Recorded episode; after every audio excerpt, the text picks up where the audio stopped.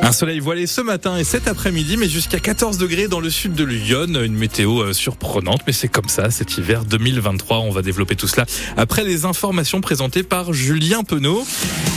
Et ce personnage avait fait de la maîtrise de l'acier et des rivets métalliques sa signature. Le bourguignon Gustave Eiffel est mort il y a tout juste 100 ans. L'emblématique tour Eiffel, la structure de la statue de la liberté, la charpente métallique du viaduc de Garabi dans le Cantal ou encore le dôme de l'observatoire de Nice.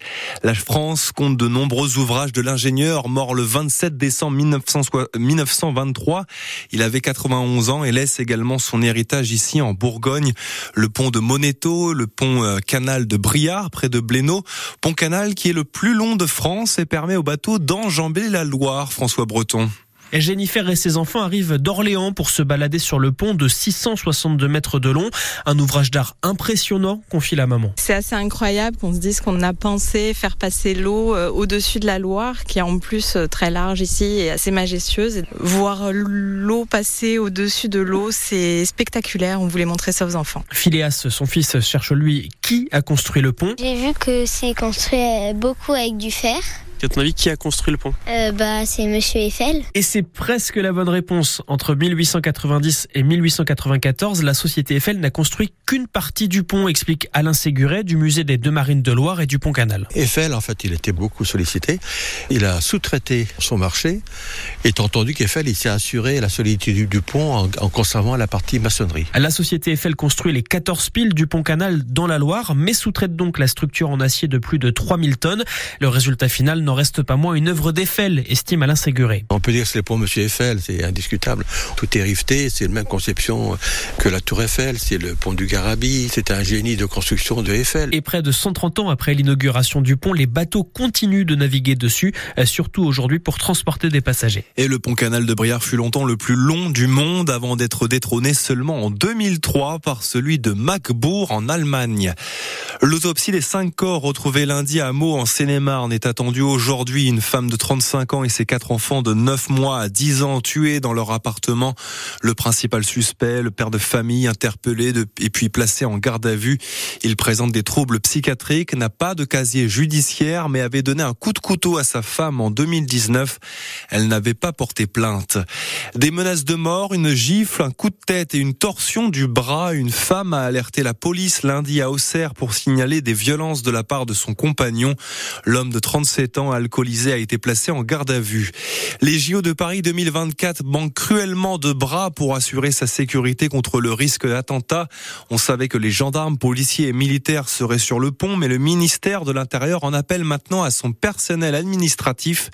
Il sera entre autres chargé de la détection d'engins suspects après une formation de 5 jours. La fin d'année arrive et France Bleu Auxerre vous propose de revenir sur les événements qui ont marqué 2023. Ce matin, la Coupe du Monde de football de l'iconaise Vicky Béchaud.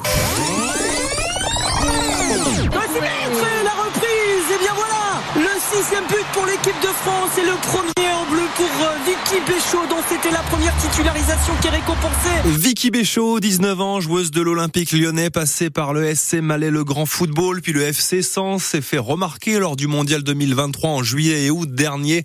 Première titularisation et premier but, vous venez de l'entendre, face au Panama lors des phases de poule. Thierry Boulan revient sur son parcours prometteur. Et ce potentiel, ces supporters iconés de la première heure n'en ont jamais douté. Elle qui, dès ses premiers pas avec un ballon rond, a toujours fait preuve d'une grande combativité, comme le racontait au mois de juin à Renaud Candelier, Ali Mohamed, éducateur à Malais-le-Grand. Je la voyais souvent par la fenêtre jouer euh, avec son frère, avec les petits gamins du quartier, avec mes petits frères, etc. derrière. Elle se battait avec envie euh, contre les garçons. Elle avait 5 ans. Cette combativité, elle ne l'a pas perdue. Sa vitesse, ses dribbles en font un poison pour les défenses adverses pendant la Coupe du Monde. Ça va d'un but à l'autre avec l'appel de balle de Béchaud. Béchaud qui va se retrouver face à Elle conclut même la phase de poule par une première titularisation et un premier but en Coupe du Monde contre le Panama. Le sixième but pour l'équipe de France et le premier en bleu pour euh, Vicky Béchaud dans cette... Des prestations qui tapent dans l'œil de Lucille Guillotin, la commentatrice de la compétition pour France Télévisions. Vicky Béchaud, je trouve qu'elle est très intelligente dans le jeu, elle est très juste, elle en rajoute pas et on n'a pas l'impression qu'elle a 19 ans sur le terrain. La suite est plus compliquée avec une élimination des Bleus en quart de finale face à l'Australie et un tir au but de Vicky Béchaud sur le poteau. La Sénonaise ressort quand même de la compétition grandie, mais avec toujours autant d'humilité au micro de Nicolas Fillon. Je me rends pas vraiment compte de ce qui s'est passé à la Coupe du Monde encore. Pour moi, rien n'a changé. Je suis toujours la même personne. Même sur le terrain, euh, je prête pas attention à tout ça. Vicky Béchaud sait que désormais elle est attendue au tournant. On la retrouvera sans doute en bleu en février prochain contre l'Allemagne pour la finale à 4 de la Ligue des Nations. Thierry Boulan pour cette rétro 2023.